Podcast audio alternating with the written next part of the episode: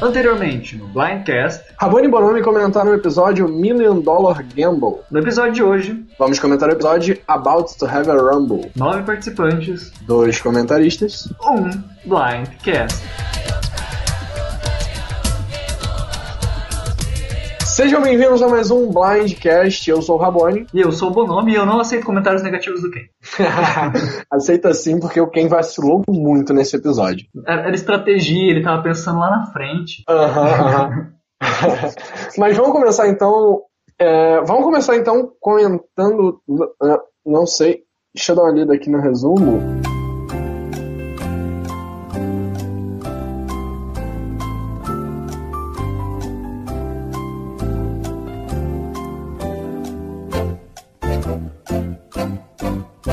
Então, galera, beleza? Antes de comentar o episódio, eu queria falar com vocês sobre uma novidade que eu achei muito legal. Foi o Bonome que me passou o link. E eu achei bem legal, que foi o Encore, um survival fantasy que foi lançado pelo Rob Ryan lá nos Estados Unidos. É, o aplicativo, ele é bem legal, ele é bem parecido com esses fantasies de futebol, por exemplo, tipo Cartola FC, e vo- nele você aposta em jogadores, em quem você acha que vai sair, quem você acha que vai ganhar, quantos votos ele vai receber. Tem várias coisas que você pode apostar e você vai marcando pontos e ganhando até prêmios em cima disso. Eu achei o aplicativo super maneiro, infelizmente não tem para Android. E eu não sei como eu não baixei, porque eu não tenho iOS. Eu não sei se ele está disponível no Brasil, mas mesmo assim, você que tem é, iOS, tenta dar uma baixada, mesmo que você não consiga, às vezes você consegue dar um jeito de baixar o aplicativo, mesmo não estando disponível aqui no país, e dá uma olhada nele e fala pra gente o que, que você acha, porque ele parece estar muito legal. Interessante citar que até alguns participantes de Survivor, como a própria Mari dessa temporada, a Abby Marie, que a gente citou de outras temporadas, fazem parte do aplicativo, né? Fazem no sentido de estão participando, estão concorrendo lá em grupos, que você pode criar salas e, enfim, você pode participar com seus amigos e com outras pessoas, até mesmo com participantes do Survivor. Sim, o, o aplicativo dá- te dá opções para criar, tipo, ligas, para você disputar entre amigos, ou até com um amigo só, ou 10 amigos, 50 amigos. E tem as salas de alguns participantes de Survival, como o Bonami mesmo falou, da Abby e da Mari. E é bem legal, porque você vai, você vai fazendo pontos em cima das predições que você vai fazendo em cima do jogo. Coisa que a gente até faz aqui no, no Blindcast, entre eu e o Bonami só. Só que ali no aplicativo você mesmo pode fazer e você vai marcando seus pontos com relação a isso. Quem sabe a gente não consegue criar uma sala dessa pra temporada que vem. Quem sabe? Falando logo, se o Rob Ryan estiver escutando esse podcast, faz logo esse aplicativo para Android. Isso aí. E pra Windows Phone. E então vai demorar bastante para sair. Tá. Até a temporada 43 nós estamos aí. Vamos começar o episódio então? Vamos. Partiu. Que música que você quer? Ah, coloca. Não sei. Então, não sei para Como é Rabone. foi a situação então? Tava tomando uma, foi? Não sei, O que foi que aconteceu? não sei, O senhor capotou o carro. não sei, O que, que, que aconteceu lá na tua comunidade? Não sei, não sei, não sei, não sei, não sei, não sei, não sei. E é isso aí, galera. Mais um episódio maravilhoso. Essa temporada tá me surpreendendo. Quando eu e o Bonomi falamos que ia comen- íamos comentar essa temporada, a gente tava esperando até uma temporada mais fraquinha. Pra gente ter mais liberdade pra comentar ela com calma. Só que tá vindo uma temporada muito boa, com um episódio melhor que o outro. Não tô dizendo que esse episódio foi melhor que o anterior. Mas foi muito bom. O que você achou dele, Bonomi? Primeiramente, tem que concordar com você, questão de ter sido uma temporada maravilhosa. A gente, quando tava planejando o podcast, a gente falou, ah, não estão botando muita fé nesse elenco, provavelmente vai ser uma temporada mediana, então a gente vai poder começar sem ter muita cobrança, sem ter muita gente em cima comentando. E a gente acabou estando extremamente enganado, porque a temporada veio assim para nos surpreender de uma maneira muito, muito boa. E esse episódio em questão, eu não tava esperando nada dele. Eu, eu, pensei, ah, é, acabou de vir um episódio muito bom, vai ter um mais morninho, bem mais fraquinho pra, pra poder manter a história. Mas não, depois do episódio ótimo, veio um episódio muito bom. Vamos dizer, se o último foi nota 9, esse foi nota 7. Eles não caíram tanto o nível da temporada. Espero que se mantenha assim até o final. É, todas as notas dos episódios estão para passar de ano, estão todos aprovados. Tem um ou outro episódio que tá merecendo nota baixa aí. Mas não, nem só de episódios bons se faz uma temporada boa. É, se você quer uma temporada com todos os episódios bons, você vai assistir Heroes vs Villains ou Cambodia. Mas olha, eu vou te falar uma coisa. Esse episódio ele tinha tudo para ser até um certo tanto previsível. Mas olha, quem foi que movimentou o episódio e gerou toda a discussão que foi tão interessante ali no final? Quem que foi? O Will, né? O Will, né? Exatamente. Nós vamos falar mais isso daqui a pouco. Mas primeiro eu vou começar comentando da Reward, que foi, sempre é, na verdade, um dos momentos mais marcantes da temporada, não a recompensa tradicional, mas essa recompensa em específico, que acho que deve ter um impacto muito grande para quem está mais de 30 dias sem ver a família. Sim, eu achei que essa, essa recompensa viria mais longe. Eu não imaginava ela vir com nove pessoas ainda em jogo. Geralmente ela acontece ali no F7 ou até no F5, bem próximo da final. E dessa vez ela aconteceu uma, uma, acho que numa das vezes mais cedo em Survivor, se não a mais cedo. É, eu não diria que foi a mais cedo, mas a questão é que a gente ainda tá com muito participante, pensando que a gente tem mais três ou quatro episódios pela frente apenas, né? E o jogo já tá em 34 dias, se eu não me engano. Sim, essa, essa última eliminação foi no dia 33. No dia 33. Só faltam seis dias e você tem oito pessoas ainda em jogo. É, voltando pro, pro episódio mesmo, é, eu curti bastante esse reward. Eu acho que foi um momento muito emocionante. Eu não sou muito de, de chorar assistindo, a, assistindo as minhas séries, assistindo. Eu não sou muito de chorar assistindo. Eu não, eu não sinto muito a emoção de coisas, é, cine, seja cinema ou seja série. Mas eu, eu fiquei bastante emocionado com esse reward, que eu achei que foi bem. Foi uma cena bem pesada, assim, que eles acabaram pegando. E eles passaram bem a ideia do, do da emoção que eles estavam sentindo ali naquele momento, principalmente o Adam. Como a gente estava falando no começo do programa, deve pesar muito a questão emocional, porque não é só você estar numa ilha deserta jogando um jogo, você está longe da sua família, você está com pessoas que você não conhece, que você não consegue confiar, que a cada, cada duas, três noites você está indo para ser eliminado, para às vezes perder a chance de ganhar um milhão de dólares com pessoas que, como eu falei, você não conhece, você não confia. Então você fica num ambiente hostil, você fica, você cria defesas, você não fica com a guarda baixa. Então quando você vê a família deve ser realmente um momento de muito impacto. Sim, e tirando a parte emocional, a parte da prova, eu achei que essa prova apesar de ser uma prova um pouco repetida, já teve uma muito parecida, eu lembro de Heroes vs Villains, talvez até apareceu em outras temporadas, se eu não me engano. Mas eu curto essa prova. Eu acho que é uma prova bem física, mas é aquela prova física que não favorece o cara que é fortão. Por exemplo, o Chris nessa prova ia sofrer muito para fazer no momento de passar por debaixo da madeira. E eu acho isso muito legal porque, por exemplo, o Ken, que era um cara grande, que eu tava até torcendo para que ganhasse essa prova, ele entalou ali no momento, acabou perdendo tempo muito importante de prova por ele ser maior. Então eu acho que quanto mais força você tem, quanto maior você é, maior vai ser a sua, a sua dificuldade nesse momento. Então, eu acho que é uma prova que acaba equilibrando muito a chance para todo mundo. Sim, com certeza. Eu, particularmente, estava na esperança, e já aconteceu isso em outras temporadas, dos familiares participarem de alguma maneira da prova, que eu acho super interessante quando isso acontece. Mas né, a gente acabou tendo essa prova que, apesar de simples, já ter sido feito outras vezes, é uma prova que é bastante equilibrada e que dá bastante chance para todo mundo. Sim, e eu, eu tava vendo uma abertura muito grande até pro Adam ganhar essa prova, já que teve todo, todo a, a repercussão em cima dele no, no começo do, da cena do Reward, entende? Eu imaginei o Adam ganhando essa prova porque não era, era uma prova que ele teria mais facilidade por ser baixinho, por ser mais magro.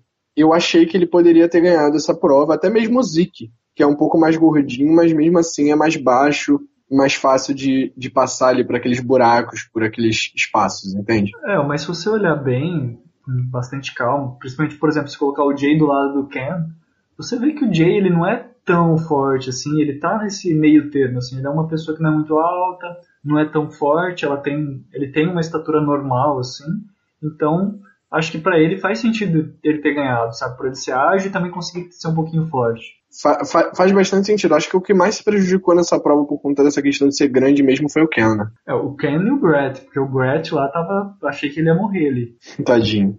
Então, quem ganhou essa prova final foi o Jay. E ele foi pro, ele teve o direito de escolher três pessoas pro Reward. O que você achou da decisão dele? Não estranhei tanto ele ter escolhido quem ele escolheu os, os primeiros. O Will é o aliado dele desde o começo do jogo, ele até falou isso, me adiantando um pouquinho, ele falou isso no, no Tribal depois, que o Will uma pessoa que ele sempre confiou e sempre teve junto com ele, embora a edição não desse muito a mostrar isso, né? E o Will já chegou a votar nele, um conselho tribal. Tem esse ponto também, mas eu acho que eles se respeitam muito, sabe? Tipo, eles veem que isso foi uma, uma tática boa.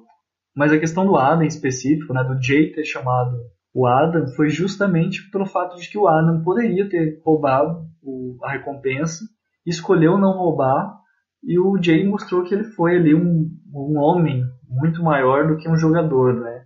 Principalmente porque o Adam ali estava praticamente de joelhos, com as mãos fazendo oração, implorando. Né? E aí, o que eu achei curioso nessa cena foi que eles não precisaram saber sobre o que o Adam estava passando, pela situação toda que ele estava passando com a mãe dele, tudo mais, para poder fazer isso, entende? Só o gesto do Adam e ver o sofrimento na cara dele foi o suficiente para ele dar esse presente pro Adam. E olhando o Jay, né, nesse momento, a gente vai falar do Adam em específico mais pra frente, mas o Jay, para mim, ele ganhou uns pontos como ser humano por ter escolhido o Adam. É, porque a gente tem essa mania de tratar as pessoas, os participantes do Survival, como personagens, mas a gente tem que pensar que também tem uma vida real por trás disso. Eu, particularmente, gosto muito do jogo estratégico, gosto do, do Russell Hands da vida que vem para fazer o jogo rodar, o Boston Rob que vem para manipular as pessoas, entende? Eu particularmente gosto muito desse tipo de participante, apesar de não torcer para todos do tipo, mas gosto. E eu, eu gosto o que, o que eu gosto desses momentos de survival que mostra mais o lado humano deles é você parar para pensar, pô, tudo bem, eu tô torcendo para esse cara ser eliminado, mas ele tem uma história para contar. Ele tem uma vida fora do jogo ele não é um personagem, ele é uma pessoa. Eu, particularmente, sou da opinião de que você não tem como julgar a personalidade individual de cada um apenas pelo que a gente assiste em Survivor. Eu acho que sempre que a gente critica, positivo ou negativamente, 99% das vezes a gente está criticando o personagem. Por isso mesmo eu sempre falo, ah, o personagem é um ótimo personagem, e sempre repito a palavra personagem, porque para mim eles estão na TV, eles estão sendo exibidos, eles estão ali se perfazendo muitas vezes, por que não, né? A gente vê que tem pessoas que se forçam uma personalidade nova. Fato, por exemplo, dos advogados muitas vezes dizerem que são de outras profissões, pessoas famosas, celebridades falando que não são celebridades, falando que são pessoas normais, comuns.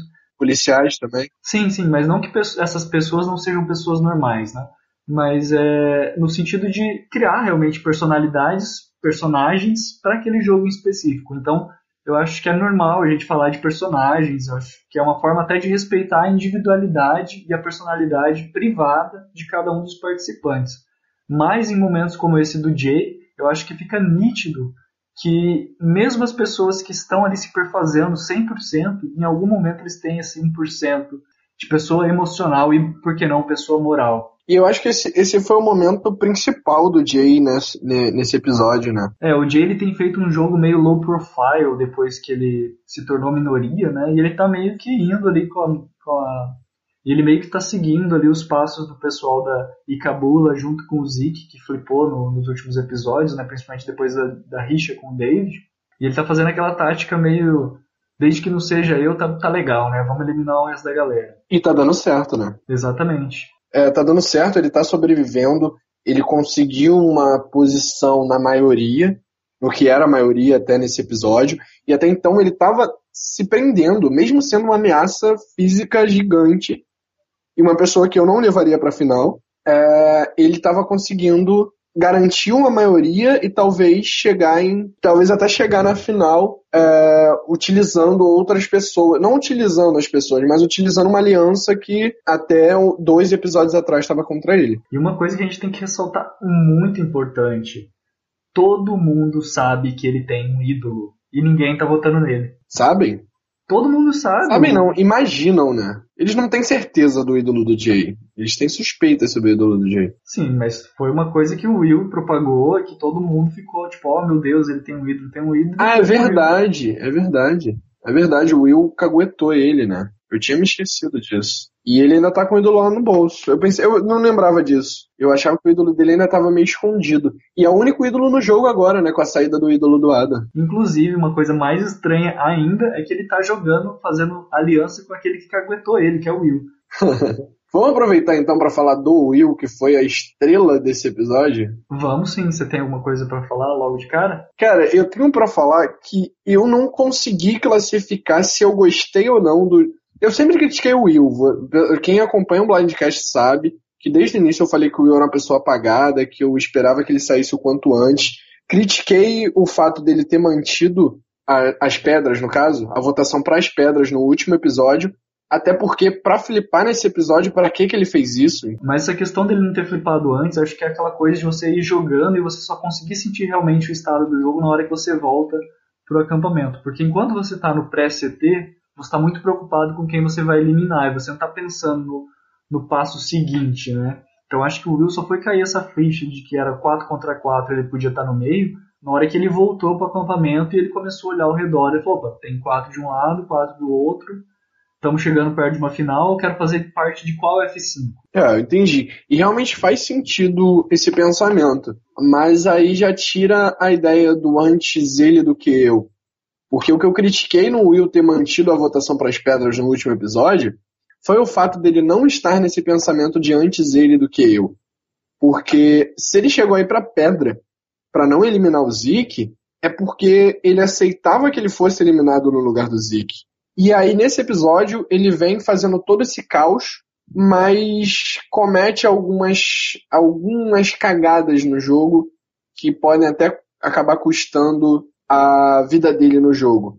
Como, por exemplo, ter ido falar pro Ken, que foi o primeiro erro, foi a primeira cagada desse, desse episódio, foi ter ido falar pro Ken que, que a aliança iria votar nele. É, com certeza. Eu acho que ele não precisava alertar o Ken é, no sentido de que se ele tivesse flipado de fato como ele fez, né, tornando até desnecessário o uso do ídolo, mas se ele tivesse certeza do que ele ia fazer, para ele acho que seria só para realmente garantir ali a aliança com o Ken, né, ter uma boa relação com o Ken, tipo, olha, eu vou flipar, mas eu tô só te avisando que a galera quer botar em você, tipo, não se assuste.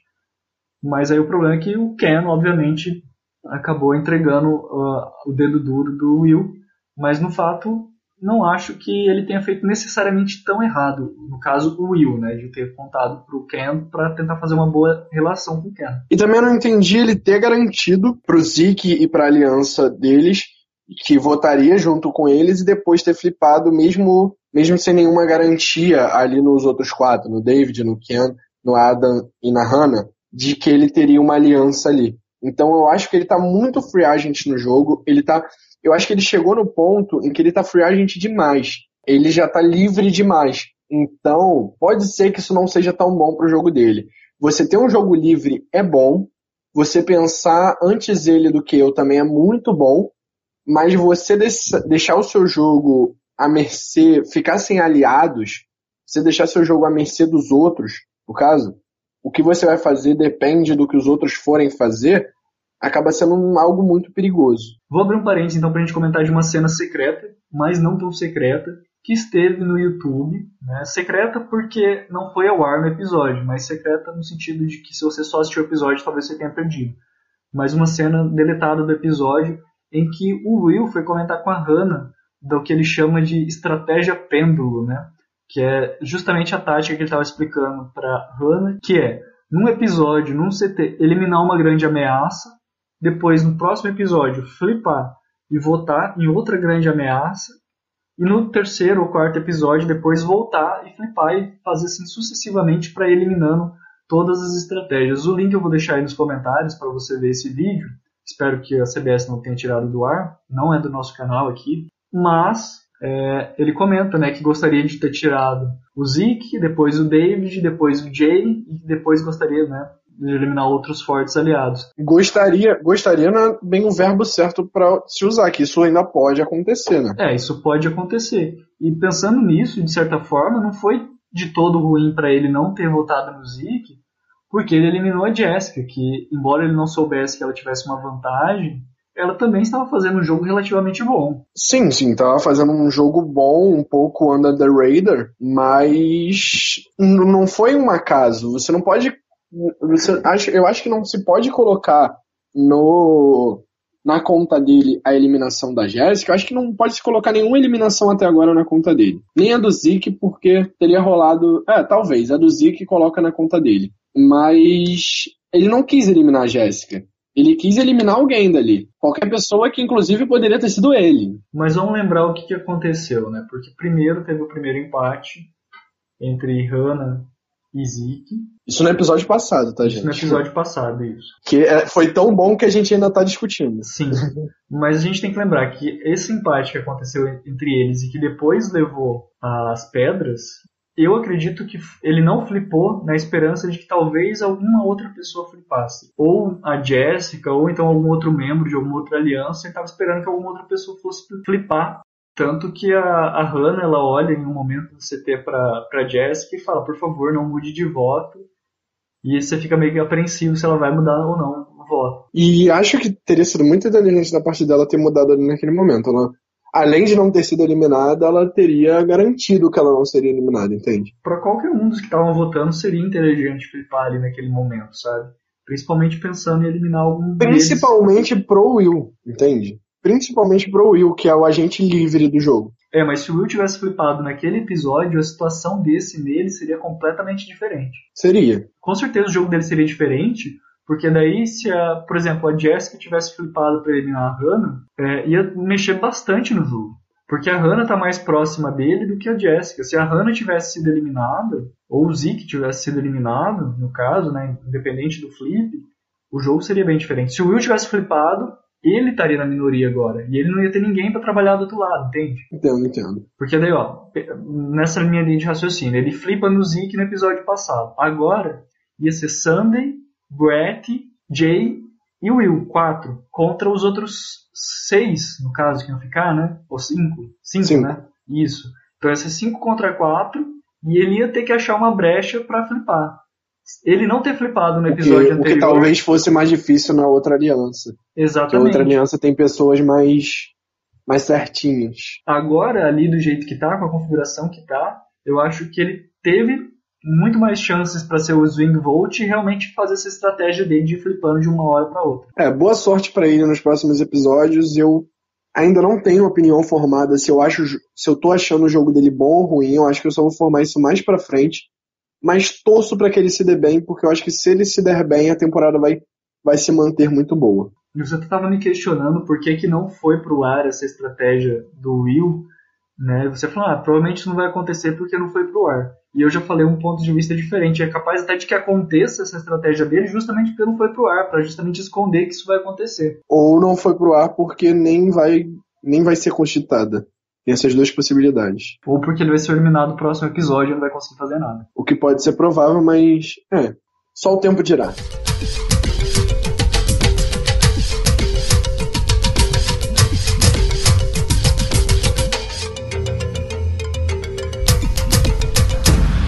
Vamos aproveitar então para falar de uma pessoa que até então não teve a oportunidade de mostrar para que veio no jogo. Falou um pouquinho no último episódio, mas não conseguiu fazer nada no final. E nesse episódio acabou sendo um pouquinho apagada mesmo. Que é uma das duas únicas mulheres do jogo, é a Sunday. Sunday Busquets. O que falar dessa pessoa que eu mal conheço e não considero tanto assim? e não considero tanto assim. E aí, quando a Sunday vai aparecer pro jogo? Acho que nunca. Acho que no, no episódio que ela for boot. Ou quando ela for runner-up, né? Runner-up. É uma possibilidade dela ser runner-up, não é descartada. Mas eu ainda imagino que ela acaba saindo antes do, do final. É uma, uma coisa que tá dando muita abertura pros haters é, criticarem essa temporada é a falta do girl power, né? É a falta do poder feminino nessa temporada. Porque as duas mulheres que sobraram no jogo, a Sunday e a Hannah, a Hannah um pouco menos, mas a Sunday tá muito apagadinha, tadinha. E a Hannah tá fazendo uma série de, de cagadinhas no jogo, pequenas e aleatórias, entende?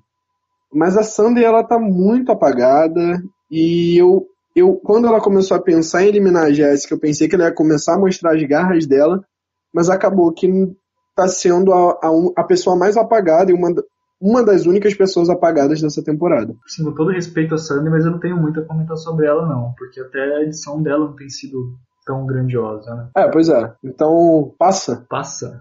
Passa ou repassa, Rabone? O super-herói tem como verdadeira identidade o nome Tony Stark. Super-Homem. Ah! Que... É o Batman!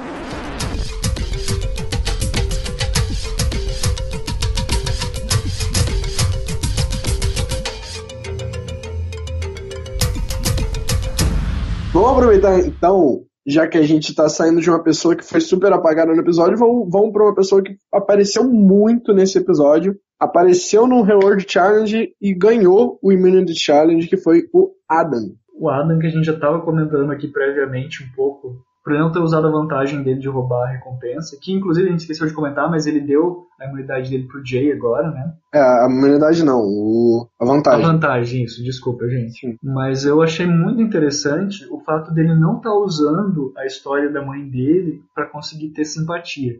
Até porque nesse momento provavelmente ele ia criar um target, né? O pessoal ia querer votar ele por causa da história dele, que é muito. ia criar muita empatia. Óbvio, gente. Desculpa se eu tô sendo um pouco. Uma pessoa um pouco ruim pensar nisso, mas é algo que se ele usar na final pode ser muito mais jogo para ele do que se ele usar nesse momento. Se ele contar na final que passou por isso durante o jogo e escondeu de todo mundo, é um mérito a mais para ele. Não que eu não ache que ele. Eu, eu acho realmente que ele tá guardando isso porque ele acha que seja algo pessoal e não quer usar isso para jogo, entende? O respeito à mãe dele. Mas é algo que pode acabar beneficiando ele se ele chegar a uma final. É importante a gente lembrar que aqui a gente tenta ser o mais parcial possível no sentido de analisar, como a gente já falou hoje, o jogo como um jogo, como personagens, não necessariamente como pessoas. E a gente tem que ressaltar aqui que eu, Rabone, a gente está no nosso lado espiritual, nosso lado moral, ético, nas nossas vidas, mais que analisando o Survivor, a gente tem que pensar o que os jogadores estão pensando, por que eles estão pensando, o que eles podem ou não podem fazer. E no caso do Adam em específico, se ele usar no final ou não, a gente ainda não sabe porque a gente não chegou lá. Não ia achar ruim se ele falasse na final a história dele, eu acho que na verdade ele tem que falar sim, porque é a história da vida dele, ele não pode negar o que ele é, quem ele é. Se for ajudar ele um milhão de dólares, poxa, é que agora a gente já sabe o desfecho da história da mãe dele, né? Mas eu não vou falar aqui para não dar spoilers. Quem quiser pesquisar, pode pesquisar para saber. Mas querendo ou não, depois no pós-jogo, um milhão de dólares com ela em qualquer estado pode ajudar ele a se reerguer e reerguer a família. Sim, e nós já vimos que em Survivor o, co o coitadismo no, no Conselho Tribal final dá certo, entende? Eu tô deixando claro que eu tô comentando só o jogo, eu não tô, eu não tô criticando, mas, mas teve gente em Survival que já fez isso, já, já se fez de coitado em uma final para ganhar o jogo. Eu não vou citar nomes, mas vou dizer que é em Camboja, simplesmente para ganhar os votos do júri, entende? Isso dá certo, se for real ou não, entende? Eu sei, no caso do Adam, se ele for usar isso na final, vai ser algo real dele. Em outros casos, pessoas usaram sem ser tão real assim ah, eu vou exagerar esse momento e eu consigo mais votos no final. Porque, como a gente estava falando, são criações de personagens que a gente acaba vendo na televisão. Mas é importante ressaltar também que já tiveram pessoas que já entraram com as histórias assim antes da final e que não se deram muito bem justamente por causa disso.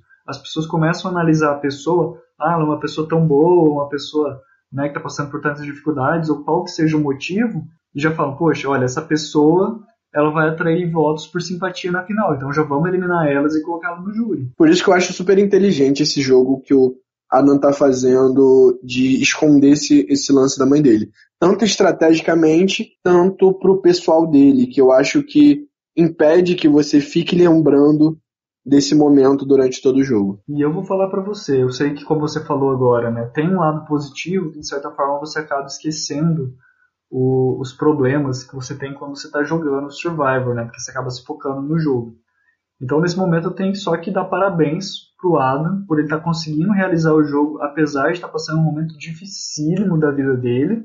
E eu, particularmente, eu não sei se eu teria essa, essa coragem de seguir fazendo o que o Adam está fazendo se eu, fosse, se eu estivesse no lugar dele, né? Sim, parabéns pro Adam por isso que ele está fazendo no jogo, conseguir superar algo tão pesado que está sendo para ele. Dando parabéns para ele, vamos dar parabéns também pela prova de imunidade que ele ganhou. E foi mais uma imunidade é, inédita no jogo, né? Não, é, com certeza. A gente está tendo uma temporada muito equilibrada, inclusive nos desafios. Eu vi pessoas comentando antes que ah, o Ken vai ser Challenge World, por isso que ele está ganhando toda essa edição positiva nos primeiros episódios. E não está sendo, né? Não tem Challenge Roger.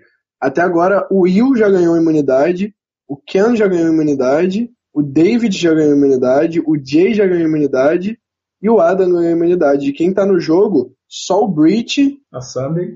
a Sunday e a Hannah não ganharam imunidades. Os outros cinco já ganharam. E eu vou falar pra vocês, adiantando o próximo episódio, spoilers, vai ser uma prova de resistência alcoólica e o Burt vai ganhar.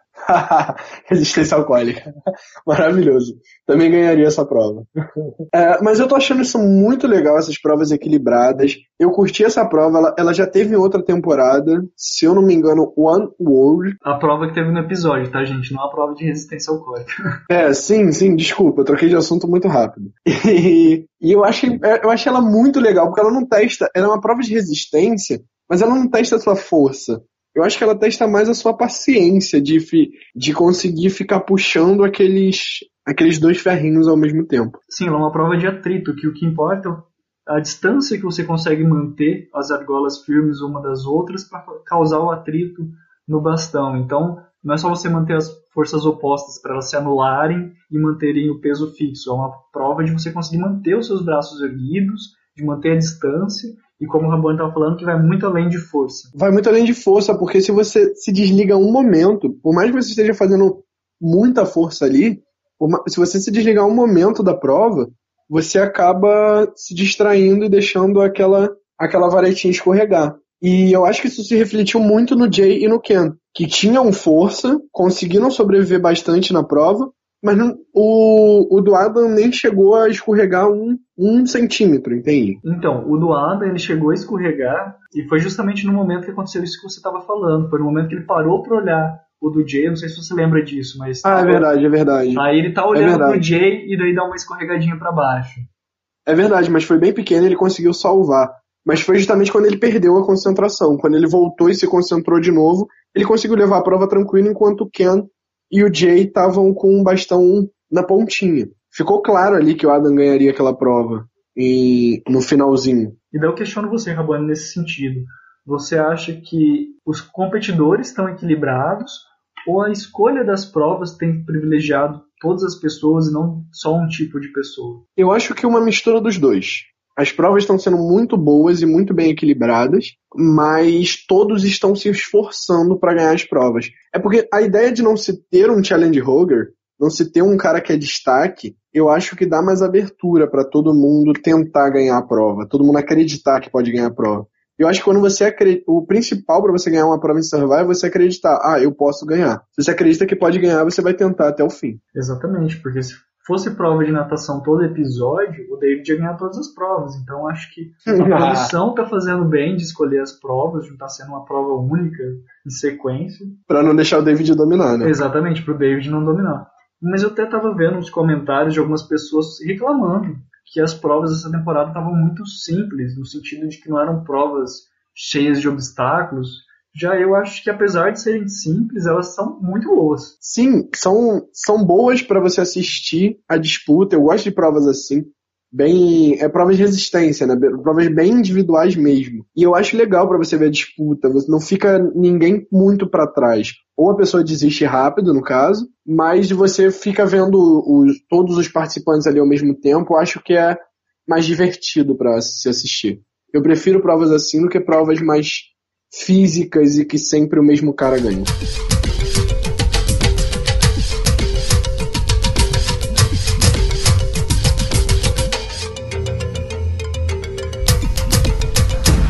Então, já que a gente tem que dar continuidade ao nosso podcast, vamos começar descartando justamente aqueles que tiveram menores impactos no jogo, no sentido de não terem influenciado tanto nas decisões é, a serem tomadas nesse CT. E vamos começar falando justamente do Brit.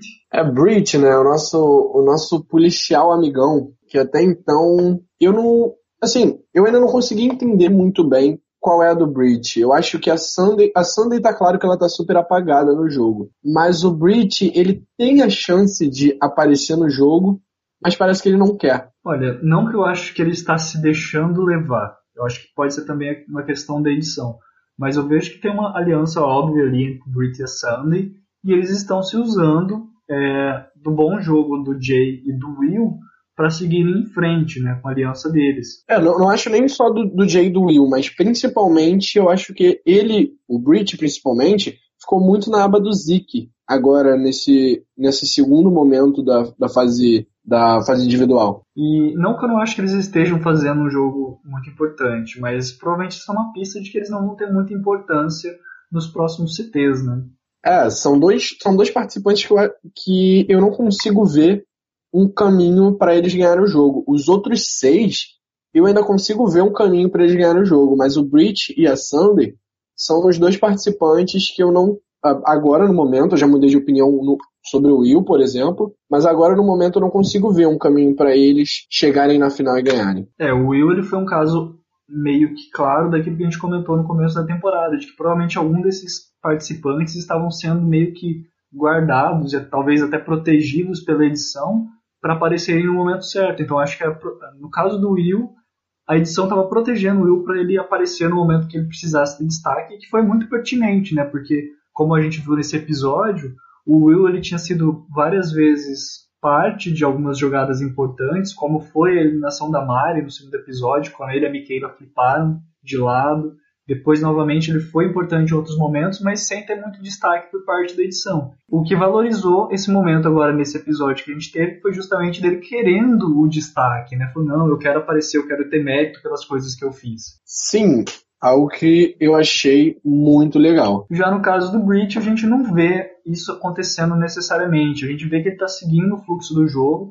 Ele é uma parte importante, porque se, não, se o pessoal da aliança atualmente majoritária não tivesse o voto dele, não ia conseguir fazer o que fez nos últimos episódios e não conseguiria, inclusive, ter tentado fazer o que fez hoje e não conseguiu justamente pela flipada do Will. Não só pela flipada do Will, como usado, uh, o uso do ídolo do Adam, né? É, seria, foi uma derrota dupla para eles, né? Porque tanto eles não teriam conseguido se o Will não tivesse flipado e o Will flipou. Eu acho que não tem muito para falar do Breach, eu acho que o Breach ainda, ainda tem espaço para se mostrar nessa temporada, mas a, acho que já tá ficando um pouquinho tarde já. É, tipo, todas as aparições que ele teve sempre foi para construir mais os outros personagens, né? Por exemplo, para construir o Zeke, quando eles estavam falando sobre a homossexualidade. E construir o tema da temporada também, Millennials vs Gen X. É, passando por um outro Gen X que acho que tem uma edição muito boa até agora e tem um caminho fácil de se ver até para ganhar essa temporada, é o David, que é o polo, o outro polo que eles acreditam que se tenha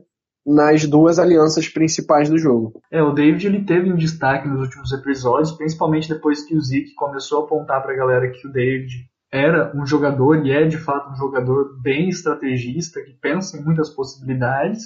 Então ele ganhou muito destaque, ele tem aparecido, na verdade ele tem aparecido muito desde o começo da temporada. Eu, particularmente, não achei que ele ia tão longe, achei que ele ia acabar caindo pelo meio do caminho. Claro que ainda tem mais oito pessoas para serem eliminadas, na verdade sete, né, para sobrar um só o Survivor. Mas é, é para começar já a olhar com o David com muito mais respeito agora. Eu acho que foi um dos personagens que mais ganhou meu respeito durante o jogo, porque ele era um personagem que eu não dava nada por ele lá nos dois primeiros episódios. Eu achava ele maluco, eu achava ele paranoico, e agora eu consigo enxergar um jogador nele. A, gente consegue ver uma linha de crescimento, uma linha evolutiva no personagem. Uma, uma linha de crescimento em que não tem, não tem muitas é, oscilações nessa linha. As oscilações que ele teve, ele teve lá no início, no início do jogo, na, fase, na primeira parte da fase tribal. Depois disso, o jogo dele só foi subindo e subindo. Óbvio, tomou decisões erradas? Até tomou. Mas não é muito difícil você manter um jogo totalmente regular em Survival. E eu acho que ele é o nome dessa aliança que agora tá. que nesse episódio esteve na minoria. Eu acho que o nome é dele, entende? E acho que ele é um adversário muito difícil de se bater numa final, a não ser que haja, óbvio, haja coisas pessoais a ser levadas no Júlio. É, com certeza eu acho que a gente já comentou nisso sobre a ideia do Will e eu acredito, eu concordo com o Will quando ele disse que o David é uma das pessoas que tem que ser eliminada, porque com certeza, se ele chegar na final do jeito que ele tá vindo tão forte, ele é um forte candidato a ganhar. Parabéns, David, pelo jogo que você fez. Nós aqui no Blindcast subestimamos ele muito até, eu principalmente, e dou parabéns pelo jogo que ele tá fazendo até agora e espero que ele continue fazendo. Não acho que ele chega na final, mas merece os parabéns pelo jogo que fez.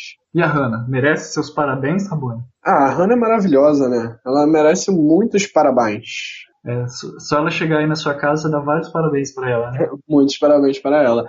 Tipo, cara, eu chipo muito o casal Hannah e Ken. Eu queria muito que esse casal desse certo. Eu vejo a Hannah, é, eu achei muito engraçado uma cena da Hannah, no, voltando a falar do desafio de recompensa, do Reward Challenge, é, quando, quando chegou o irmão do Ken, a Hannah vai lá e comenta, acho que foi pro Adam, né? Ele é tão bonito quanto o Ken. e eu bolo de rir com isso, cara. Tá, tá, tá, seria um romance tão lindo, né, de se ver. Não sei, né? Porque ele também tava citando a questão dele ter filha, né? Não sei se ele é casado, se ele. Enfim. É, tem isso também. E a diferença de idade dos dois é de quase 10 anos, então pode. Não, não sei se rolaria. Oi? Tem algum problema com isso, cara? Não, não tenho problema com isso, mas mesmo assim, eu acho que a ideia da temporada mesmo é Gen X versus Millennials. Eu acho que ele tem um pensamento muito mais adulto, muito mais é, que nem pessoas que nasceram na, na, nos anos 80 e tudo mais. E ela é muito millennial, sabe? A Hannah é um dos mais é uma das mais millennials do millennials. Dos millennials, no caso. Você ficou enrolado, né?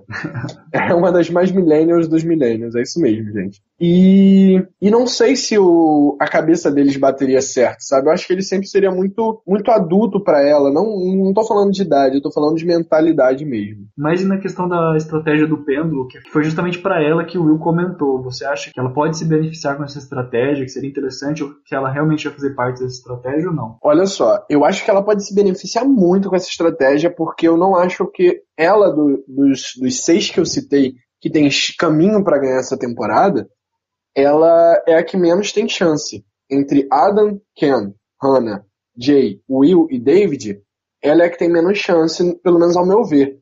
Eu acho que se ela fosse se aproveitar dessa estratégia do pêndulo que o Will propôs para ela, ela teria que saber que não poderia chegar na final com o Will. Porque quem propôs a estratégia foi o Will. Se você quer se aproveitar dessa estratégia, você tem que saber que você não pode chegar na final com uma pessoa que criou aquilo. Você tem que ser a única pessoa na final que se beneficiou com isso. Então, acho que ela pode se beneficiar sim. Acho que seria saída para ela, mas ela tem que saber o momento certo de tirar o Will. Então, eu queria aproveitar para te fazer uma pergunta. Olhando esses nomes que você citou, qual seria o seu top 2, assim? Tipo, os dois que você tem mais, assim, 80% de chance que você acha que são esses, um desses dois que ganha hoje? Um desses dois que ganha? Antes desse episódio, seria Ken e Zeke. Depois desse episódio, Adam e Ken. É claro que a gente não vai julgar um episódio não tão bom depois de vários muito bons que a gente teve na, na, na pré-merge, em vários outros momentos da temporada do Ken.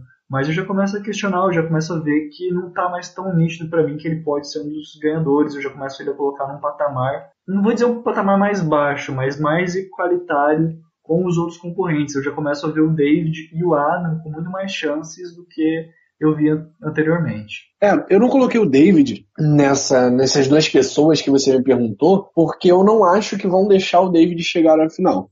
Eu acho que o David ele tem muita capacidade de ser o winner, até mais que o Ken, até mais que o Adam. Mas eu acho que ele está muito exposto para fazer isso. O Ken e o Adam estão fazendo um jogo um pouco mais under the radar do que o, do que o David. Eu acho que o mais perigoso de se deixar chegar na final hoje, não só pelos motivos que a gente citou, mas pela forma como tem feito o jogo sempre buscando se reinventar, o mais perigoso, na minha opinião, é o Adam, sabe? Mas eu não sei se eles estão enxergando isso, entende? Exatamente por isso. Eu acho que ele tem mais chance de chegar porque o pessoal não está enxergando isso. Pois é, por isso que eu não coloquei o, o David na, nos meus palpites. Porque eu acho que o Ken e o Adam têm essa possibilidade. O Adam, até se for contra o Ken na final, tem uma força muito grande. Ele é o meu pick é, de winner que eu fiz no, no episódio zero que a gente fez.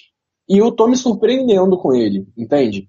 Ele teve um momento muito ruim no início dessa merge e tá conseguindo reinventar o jogo dele. E as pessoas não estão enxergando isso. Estão enxergando o David como uma ameaça, estão enxergando até o Ken como uma ameaça. Mas não estamos enxergando tanto o Adam. É, embora a gente não veja o Ken como challenge Golger, a gente tem que notar que ele várias vezes já foi citado e até votado para ser eliminado em alguns episódios. Mas eu acho que esse é o ponto bom do Ken. Ele é votado e citado quando se quer tirar o alvo.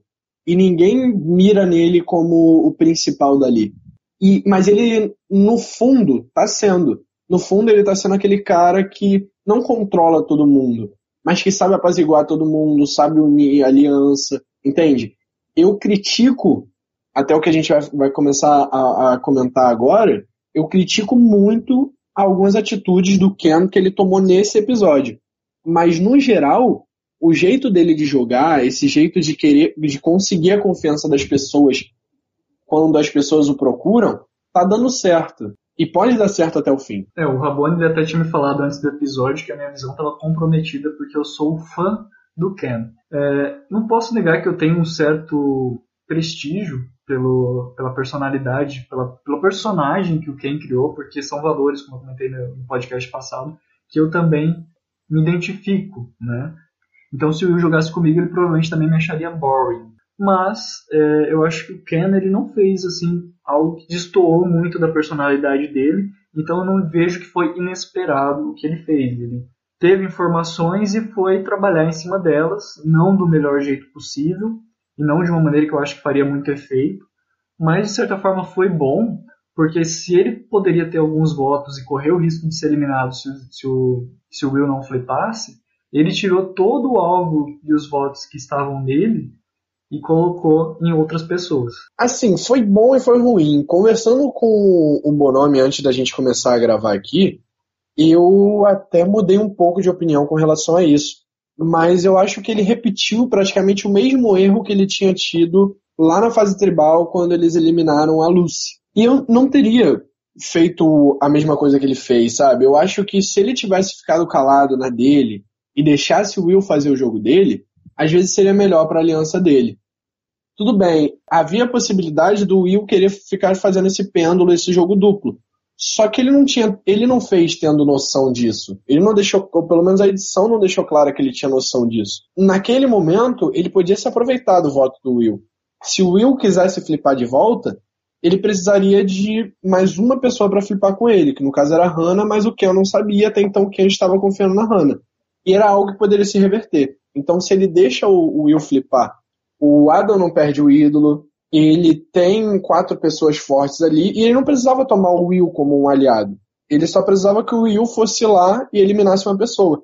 Então, eu aplaudo o Ken pela atitude dele, pelo modo dele de agir. Mas acho que para Survivor, ele cometeu um erro que pode acabar é, não custando o jogo dele, mas pode acabar é, mudando muita coisa no jogo, algo que poderia favorecê-lo. Olha, mas enquanto você estava falando, eu fiquei refletindo sobre o que você estava falando e pensando aqui. É claro que agora a gente sabe da estratégia do Will, mas naquele momento a gente não sabia, e talvez o Ken também não soubesse da estratégia do Will.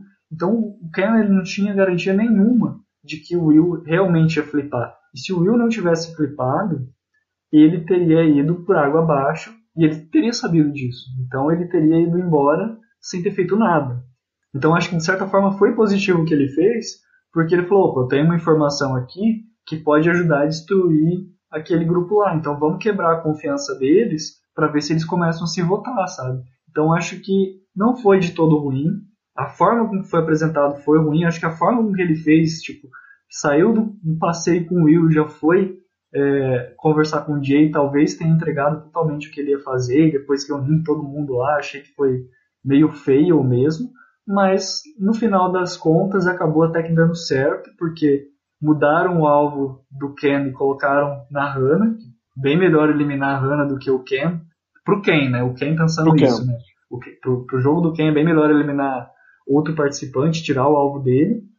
Então acho que não foi extremamente errado. E até porque se a gente parar para analisar todo o conceito dele, você percebe que quando ele está caminhando ali com o Will, ele não está confiando no Will. Ele já está vendo que ele não pode fazer jogo com o Will. Então acho que ele foi fiel ao que ele se apresentou em toda a temporada. Fico no ar, o Ken perdeu um pontinho, não, não perdeu muitos pontos não, mas perdeu um pontinho comigo nesse episódio, mas espero que ele consiga recuperar fazendo um bom jogo nos próximos episódios. E acho que ele tem um caminho muito bom ainda para chegar na final e ganhar esse jogo, coisa que eu, eu tô apostando junto contigo desde os primeiros episódios. É, ele não foi nossa winner pick, nem minha, nem do Rabone, mas nós conseguimos ver uma linha de edição muito boa, muitas poucas falhas. Acho que na verdade a primeira vez que eu vi uma falha na edição do Camp foi nesse episódio, e ainda assim tem pontos de vistas que podem ser analisados que mostram que apesar dele não ser tipo, o melhor jogador, no lado humano, no lado da ideologia dele, ele não mostra falhas.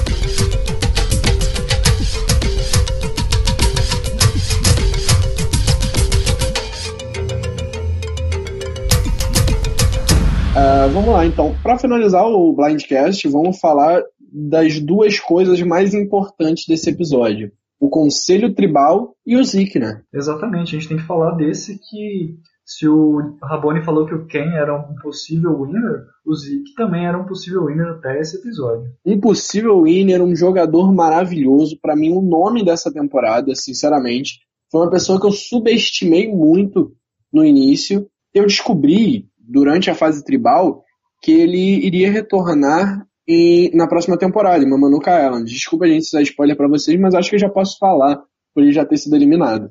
E aí eu comecei a me perguntar o que, que o Zeke fez nessa temporada para retornar em uma outra temporada.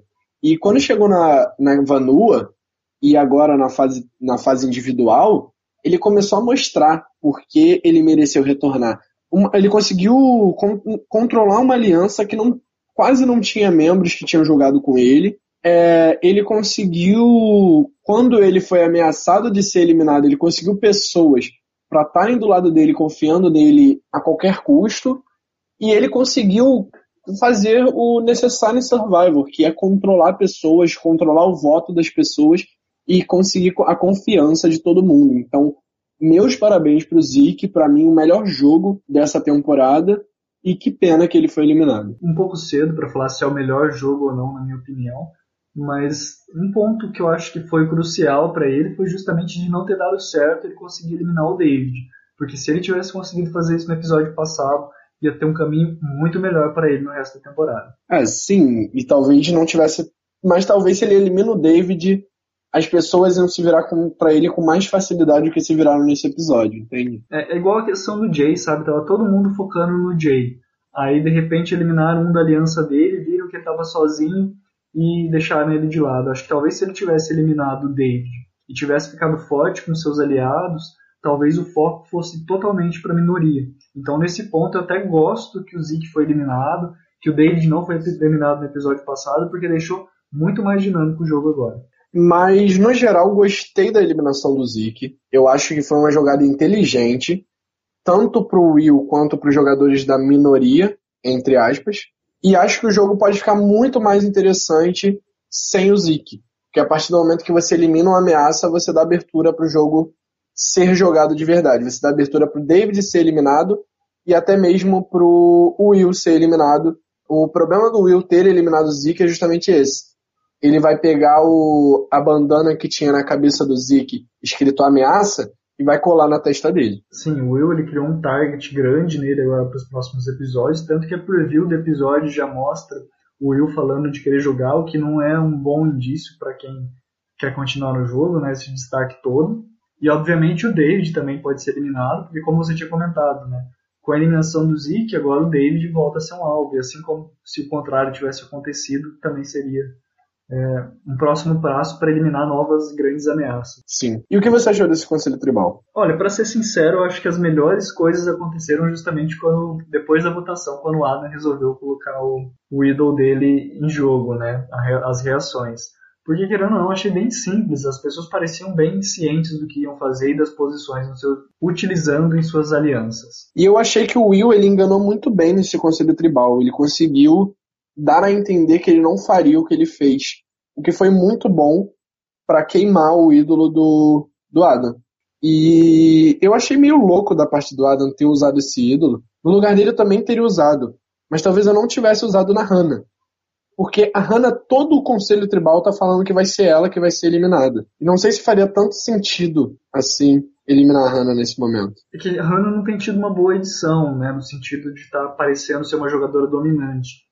Mas é, Não sei, eu acho que eu eliminaria a Hannah também, mas. Sei lá, eu focaria, eu focaria muito mais no, no David e no, e no Ken. E a sorte da Hannah, se ela tivesse sido a mais votada nesse episódio, teria sido ela ser a, a jogadora mais próxima do Adam. Porque eu não acho que o Adam teria dado o ídolo nem pro Ken, nem pro David. Eu acho que o Adam ele só usou o ídolo porque foi a Hannah que foi a mais votada. Eu só entendi muito por que, que o Adam usou, sabe? Ele realmente achou que o Will não iria flipar. Mas o Will realmente parecia que não iria flipar. Eu já tava aceitando de que alguém da minoria seria eliminado. Pela conversa do Conselho Tribal. É, e de certa forma ele acabou ofuscando o jogo do Will, porque né, acabou meio que tornando desnecessário o flip dele. Sim, ao mesmo tempo o Will eliminou quem ele queria eliminar e queimou o ídolo. Então, palma, apesar das críticas que eu fiz, estão todas de pé ainda, mas palmas pro Will, para mim foi o nome desse episódio. Palmas pros dois, na verdade, tanto o Adam que usou o Idol, tanto pro Will, né? Palmas pros dois. Tocantins e. Tocantins, e Maranhão. tá, dá um Maranhão pra um, Tocantins pro outro pra não ter briga.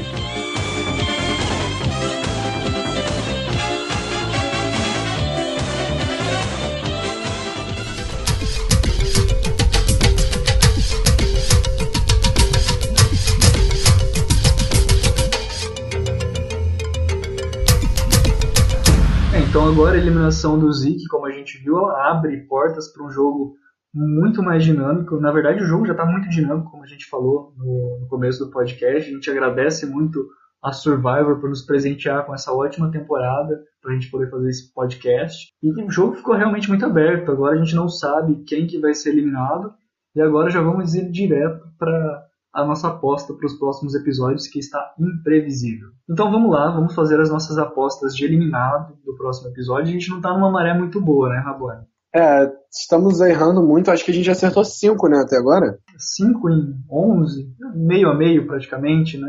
Pois é, para menos. Vamos ver se a gente acerta o próximo para para compensar e deixar tudo empatado. Então, como no episódio passado você me deixou começar apostando e eu acabei rolando dado, eu vou deixar você apostar por primeiro nesse episódio. Cara, eu vou apostar em uma eliminação do David. Eu não, eu acho que o highlight do a preview, né, do, do último episódio deu a entender de que o alvo vai estar no Will e não acho que a edição vai entregar tão fácil assim quem vai ser eliminado. Então eu vou apostar numa eliminação do David. Acho que o Will não dura no jogo, mas acho que ele vai sair daqui a dois ou três episódios. Eu novamente vou deixar o meu destino no coração dos dados. Temos oito, vou usar um dado de oito faces. E deu oito. Então acho que o Will vai ser eliminado. Ah, uma boa aposta, por sinal. Era, eu, eu era minha dúvida se eu apostaria no Will ou no David. Então a chance da gente acertar, eu, eu acho que é maior, né? A não ser que role um blindside aí. E pode rolar, gente. Pode eliminar Sandy, pode eliminar Brett, que não estão fazendo tanta falta nesse jogo, não. Olha, eu acho que um dos dois, Brett ou Sandy, sai antes da final. Talvez um dos dois seja Gold, levado aí até a final, mas acho isso difícil de acontecer. Acho que isso só pode acontecer se, por exemplo, o Kent chegar na, na final, ganhar o desafio e ele tiver em minoria e tiver que levar os dois e eliminar tipo Jay ou outra pessoa da vida. Olha, eu vejo muitas possibilidades de final para essa temporada, então, sinceramente, não faço ideia de quem pode chegar na final ou não. Eu acho que chegar na final, por exemplo, o Jay, chegar na final com Brett e Sunday seria genial para ele. Seria ele pegar o um milhão de dólares e colocar no bolso. Mas enfim, vamos esperar para ver. Episódio que vem só tem sete participantes. E eu acho que fica muito mais fácil de prever o jogo, prever a final do jogo.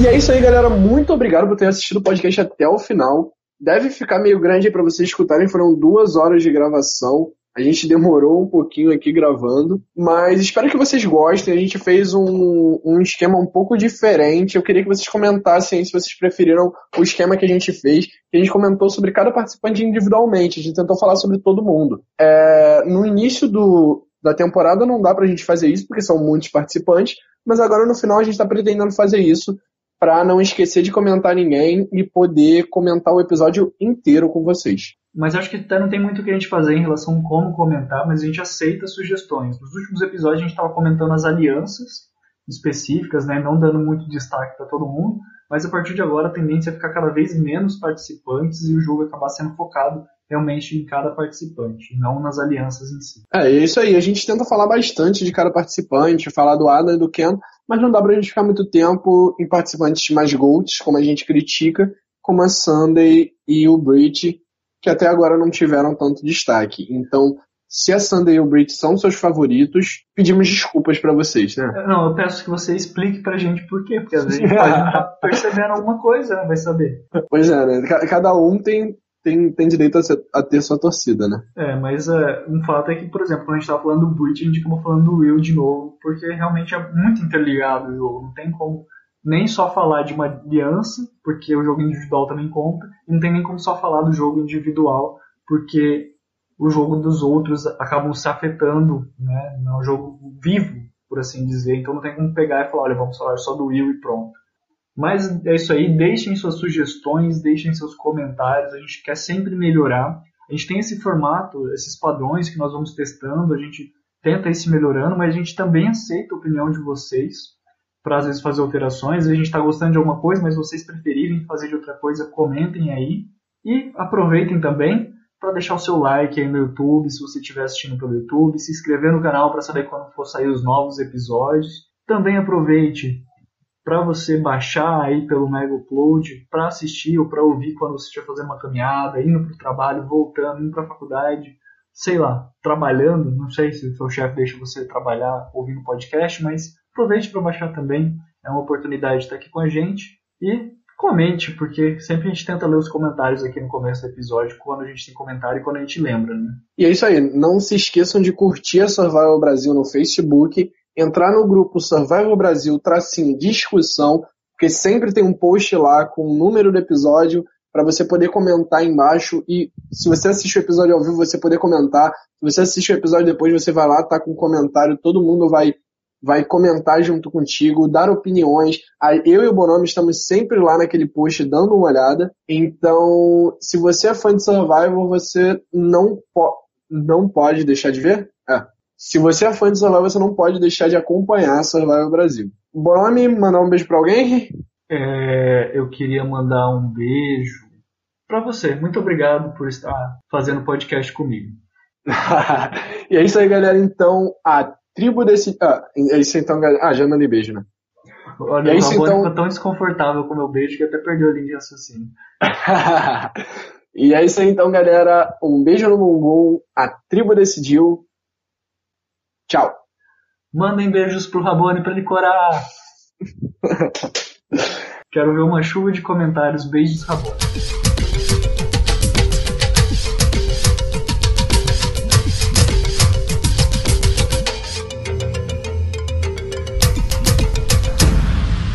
Antinublinst, Rani e Bomi, Cotar, O, Edio, Nion, Doar, Gali.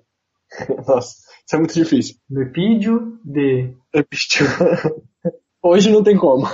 Tem que falar H, hoje. HE. H-E.